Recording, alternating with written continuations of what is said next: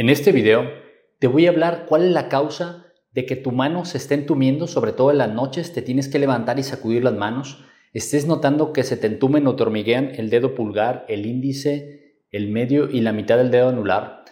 ¿Estás notando que estás perdiendo fuerza para agarrar las cosas? Sí, es probable que tengas algo que se llama síndrome del túnel del carpo.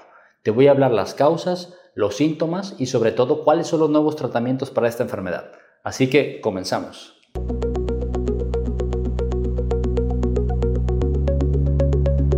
Vamos platicando qué es el síndrome del túnel del carpo. Es el atrapamiento de un nervio que se llama nervio mediano dentro de un túnel que se forma dentro de la muñeca. Esta sintomatología fue descrita inicialmente en 1854 por James Payet. Él descubrió una persona que se había fracturado la mano, que se entumía la mano, que empezaba a perder fuerza. Y fue que primero describió y a partir de ahí se empezó a estudiar esta mononeuropatía, que es la inflamación de un solo nervio que pasa a nivel de la muñeca. ¿Cuáles son las causas? Se han visto en especial que toda enfermedad que genere mucha presión dentro de este túnel va a comprimir al nervio y va a iniciar con los síntomas y las molestias de esta enfermedad.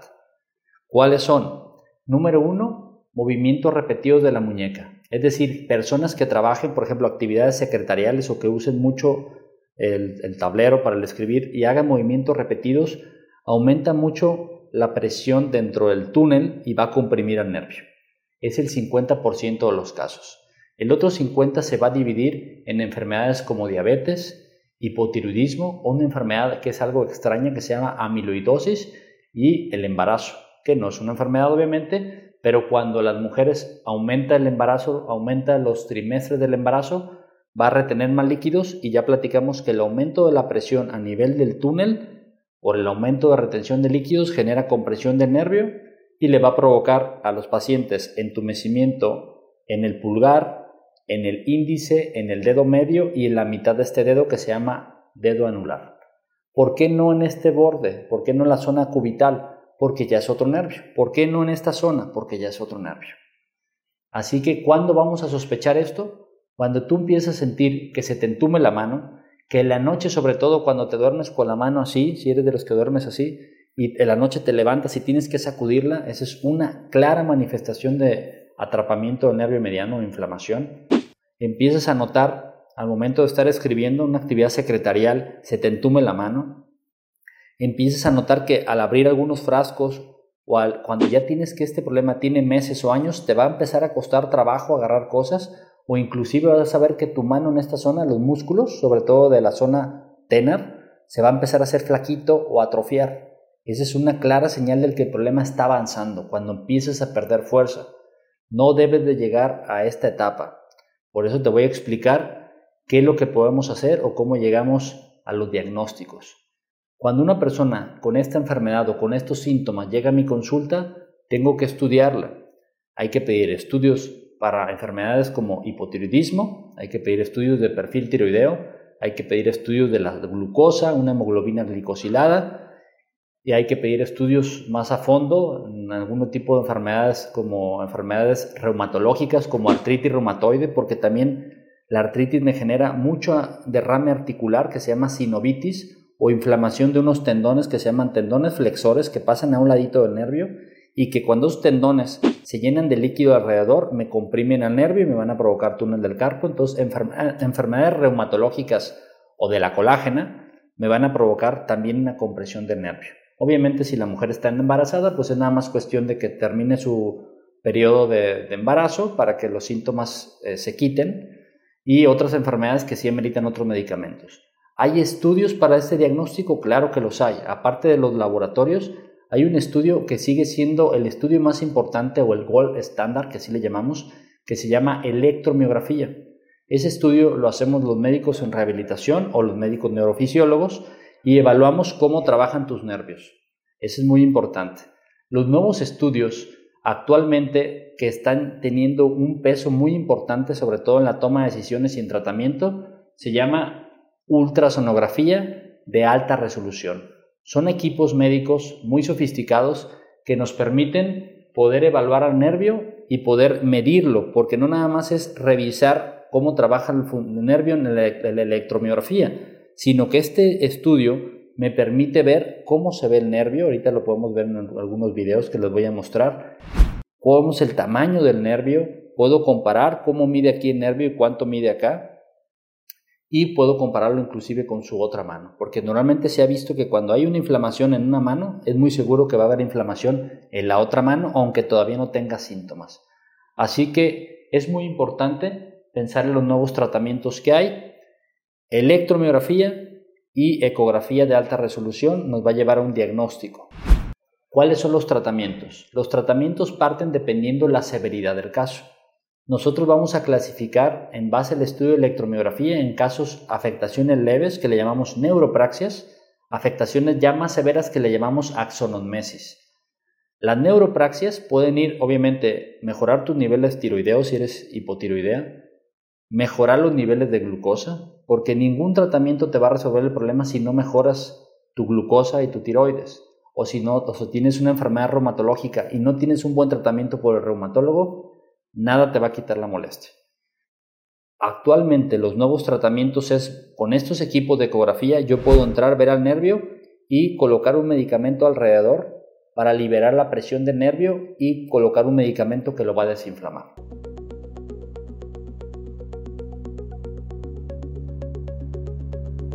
Estamos con la señora Tere, tiene 73 años, ella no padece ninguna enfermedad crónico-degenerativa, no diabetes, no hipotiroidismo, eh, ¿Cuánto tiempo tiene con estas molestias, señora Tere? Mm, cerca de un año. Un año. Platíqueme un poquito las molestias que llegó con nosotros y nos comentó que ya no podía ni dormir del dolor. ¿Qué molestias tiene? Es, que se me entume mi, brazo y aparte de que se me entume me duele. ¿Me puede señalar qué parte se le entume? Se, me entumía todo este, todo este, hasta aquí mis dedos. Primero los dos dedos estos, después se me entumió esto y ahora ya son los cuatro dedos. Casi toda la mano. Casi toda la mano, muy bien. Ya hicimos electromiografía, ya hicimos ultrasonido para ver el nervio y ya hicimos varios índices que medimos nosotros para ver cuál es el, nervio, qué tan afectado está el nervio. Vamos a hacer un procedimiento en el cual vamos a entrar por este lado cubital para colocar un medicamento y separar un ligamento que es el que está comprimiendo su nervio y que no, no le permite que se oxigene bien, que no le llegue de manera adecuada el flujo sanguíneo y eso genera muchos síntomas, sobre todo en la noche. En la noche. ¿Sale? Bueno, vamos a empezar y vamos a ir grabando el procedimiento. Ok, entonces aquí vamos a empezar la hidrodisección. Estamos por arriba de la arteria cubital. Ahí ya separamos con el, con el líquido la, la arteria. Me voy a tratar de poner arriba del nervio. Siempre ahí con el bisel abajo para hacer la hidrodisección hacia abajo.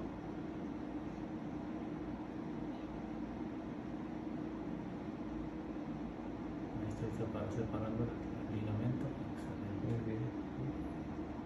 Separamos el ligamento. Mover hacia abajo.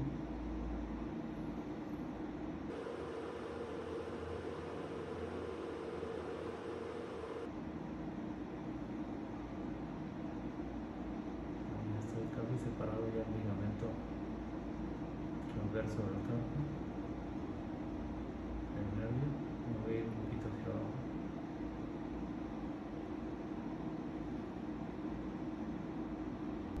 Vamos con una aguja de 15 de 25 grados. Aquí voy a ir hacia abajo y ahí tratar de separarlo. ¿Te dio calambre? Me está doliendo, sí. Ya, se pasó. ¿Ahí ya no molesta? Ya no.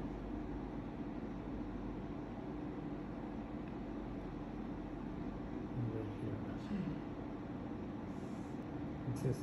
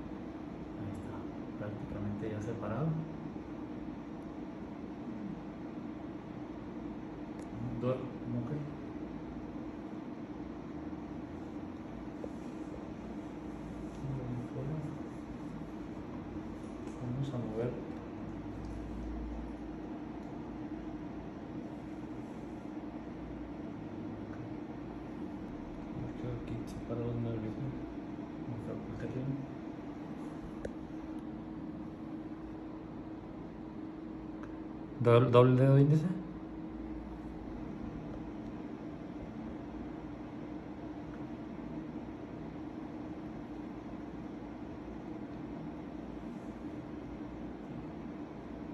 Esta me hizo cuando no.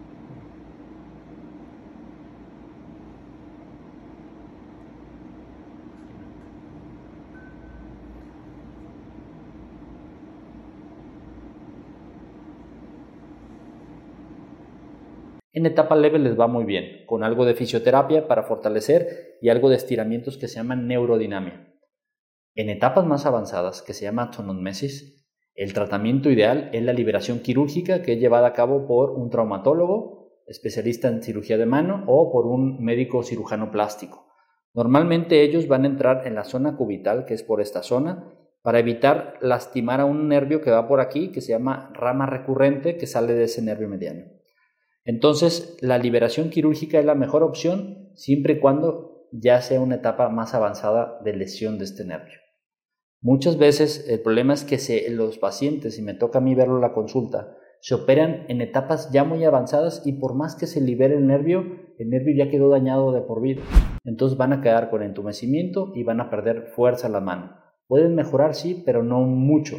Es por eso que el tratamiento a tiempo y adecuado es muy importante.